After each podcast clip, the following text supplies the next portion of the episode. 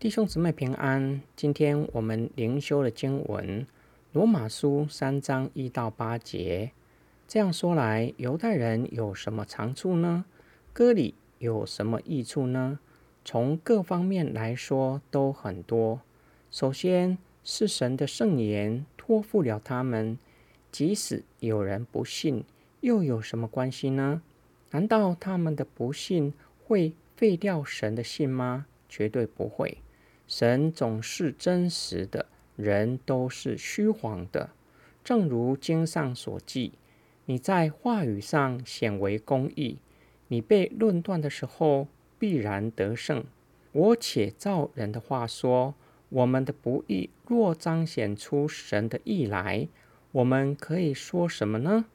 难道降怒的神是不义的吗？绝对不是。若是这样，神怎能审判世界呢？但神的真实，若因我们的虚谎，越发的显出他的荣耀来。为什么我还要像罪人一样受审判呢？为什么不说我们可以作恶以成善呢？正如有人诽谤我们，说我们说过这样的话，这种人被定罪是该当的。保罗告诉犹太背景的人，肉身的割礼不是真割礼，唯有心里的割礼，指圣灵在人心里的重生，才是真正的割礼。他们可能会反问保罗：这样做犹太人有优越的地方吗？割礼作为立约的记号，又有什么益处呢？假如答案是否定的，岂不是？否定了上帝拣选以色列人吗？保罗肯定上帝与以色列人立约的恩典具有许多的好处。保罗指出，问题不是出在于上帝，而是以色列人失信于神，他们没有持守与上帝所立的盟约，不顺服上帝的命令。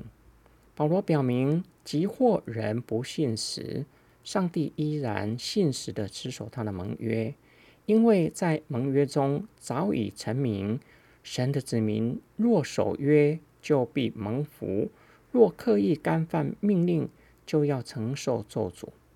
神的信实反映在上帝守约施慈爱，也反映在上帝必照着盟约审判被约的子民。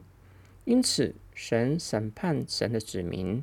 显出上帝的公义，因此，当人被上帝审判的时候，无法控诉神的审判不公义，没有任何可以控诉的理由。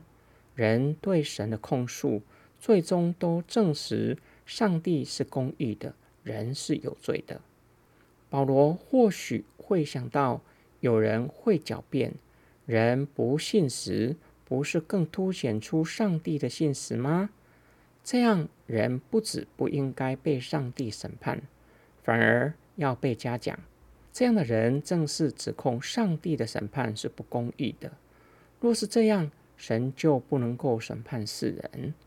保罗陈明，上帝是真实的，他的审判也是照着真理的，他的审判必定是公义的，不需要人的虚谎来凸显上帝的真实。这样的人为什么不说我们去作恶以成善呢？保罗将反对者的论述按着逻辑推到极致，正是显出人的理性是何等的荒谬。保罗表明，这种人被上帝定罪是该当的。保罗所想的反对者不是凭空想象出来的，确实曾经有人如此反对过保罗。直到如今，依然有人也会以荒谬的理性提出荒唐的狡辩，就像有人为犹大出卖耶稣辩护，认为犹大出卖耶稣，耶稣才能够完成救赎，因此犹大是悲剧英雄，不仅不应该被审判，反而要被嘉奖。今天我们的默想跟祷告，我是不是就像保罗所说的那些人？不断的挑战上帝的权威，认为上帝的作为是不公义的吗？圣经的启示挑战人的理性，更是光照我们，叫我们看见罪人的理性是何等的荒谬，特别是对上帝的挑战，更是荒诞不经。我们需要反思，同时要留意，我们很容易将人的理性、公义拉到与神相提并论的地步，从人以自己的理性反推神的理性，就可以看见人是何等的自高自大。上帝的理性、公义、信实是绝对的。上帝所有的性情都不需要人来凸显，一点也不减少上帝所有性情的荣美。上帝不需要依靠人，人却是需要依靠神才能够存活下去。我们一起来祷告：信实良善的天赋上帝，因着你的信实良善，我们才能够在地上生活。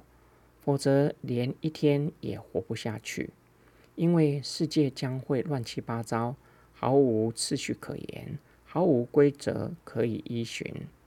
正因为你是信实良善的神，你以你的大能托住万有，我们可以安稳的过生活，相信太阳下山，明天必定会升起。你是创造生命的神，你是自由拥有的神。你不需要我们献上什么给你，好像你有所缺乏。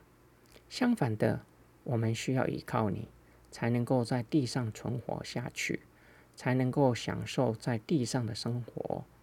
我们需要为此向你献上感恩，同时需要降服在你的主权之下，让你来引导我们的一生，直到见主面。我们的祷告是奉救主耶稣基督。得胜的名祈求，阿门。